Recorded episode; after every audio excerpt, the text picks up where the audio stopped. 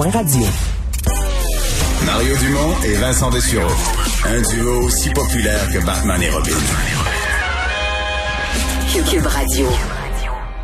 Le moment de retrouver Mario Dumont dans les studios de Cube Radio à Montréal. Euh, Mario, euh, on, a parlé beaucoup euh, de ces voyageurs qui rentrent au pays, à qui on impose en principe la quarantaine. Quarantaine obligatoire, mais il y en a plusieurs qui trouvent la façon de s'en tirer plus facilement, d'autant plus qu'on semble pas trop trop les surveiller.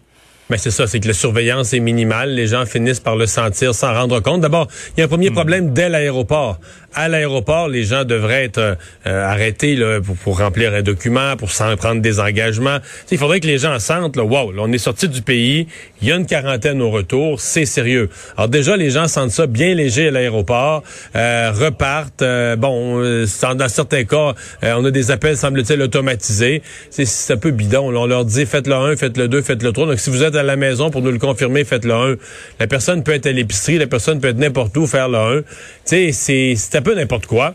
Donc, euh, cette notion de quarantaine qui devient encore plus important avec les variants, parce que non seulement c'est potentiellement de nouveaux cas de COVID, mais là, il y a des variants qui, donc, euh, euh, sont plus contagieux, on les connaît moins, on veut surtout pas qu'ils entrent chez nous.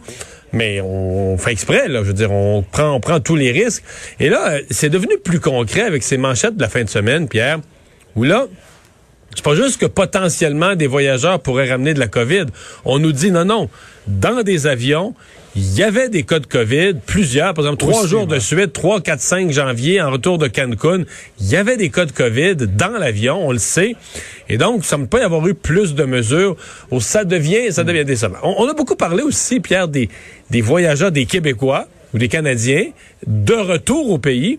Mais il y a aussi des gens des, autres pays. Il y a des gens qui viennent en visite au Canada, viennent visiter leur famille de l'autre bout du monde. on n'aurait pas le droit de visiter sa famille si on arrive du village voisin, mais on arrive d'un autre pays. Pour eux non plus, la quarantaine ça pas plus sévère, semble pas plus sévère que ça. Donc c'est un peu choquant là, pour voilà pourquoi il y en a qui demandaient oui, voilà pourquoi il y en a qui demandaient qu'on les laisse dans un hôtel spécifique et qu'on les suive pendant les, euh, la quarantaine, les 14 jours.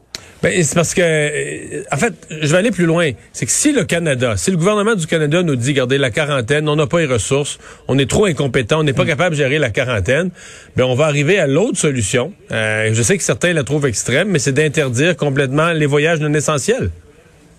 Mm-hmm. Mm-hmm. Ça, c'est l'autre euh, l'autre aspect, bien sûr.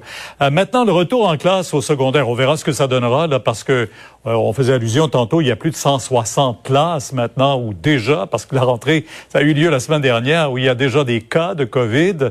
au secondaire, ça risque d'être encore plus difficile à contrôler, parce qu'on dit que ces jeunes-là pourraient être ceux qui transmettent le plus facilement aussi le virus.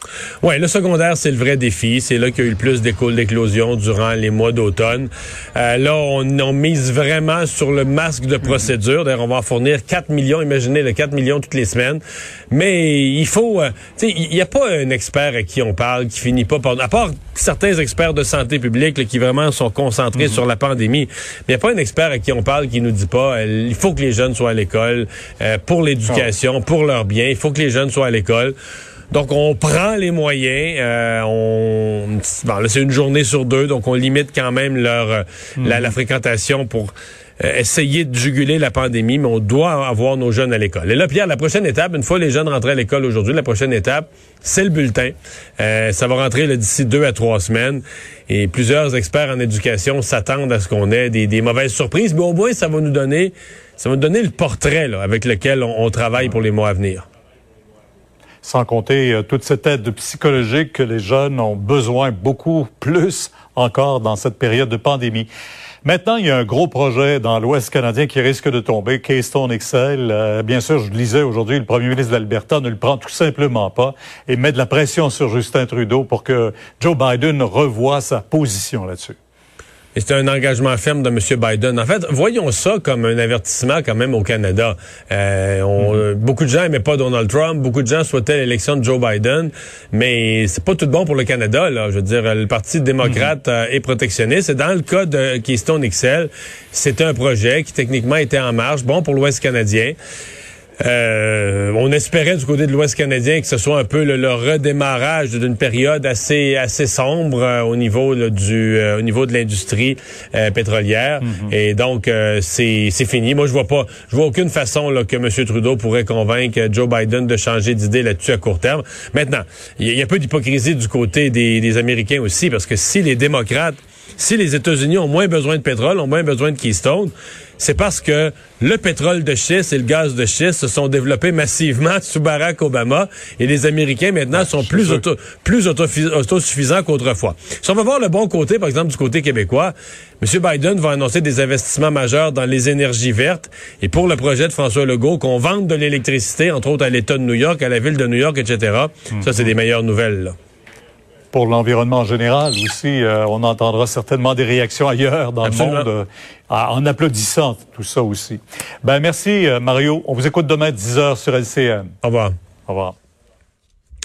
Alors, euh, ben, parlons des gens. On en a parlé plus tôt dans l'émission, des gens qui font des parties à l'hôtel. Euh, ça va peut-être être moins toléré, là. Oui, la ministre du Tourisme, Caroline Pro, qui a promis de sévir aujourd'hui contre les hôteliers, donc qui autorise, qui encourage même parfois les rassemblements illégaux après le couvre-feu là, à l'intérieur de leur établissement.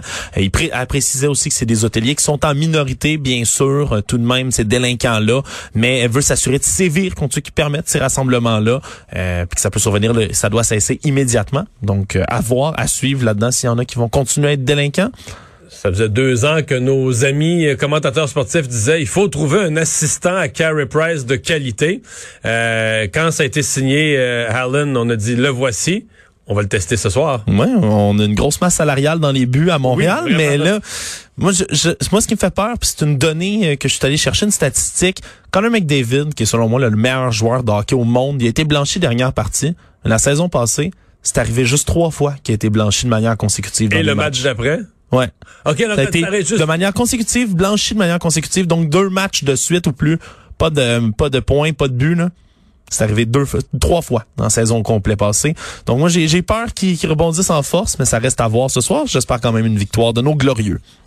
On va surveiller ça. Je vous dis à demain. C'est Sophie Durocher qui s'en vient au micro.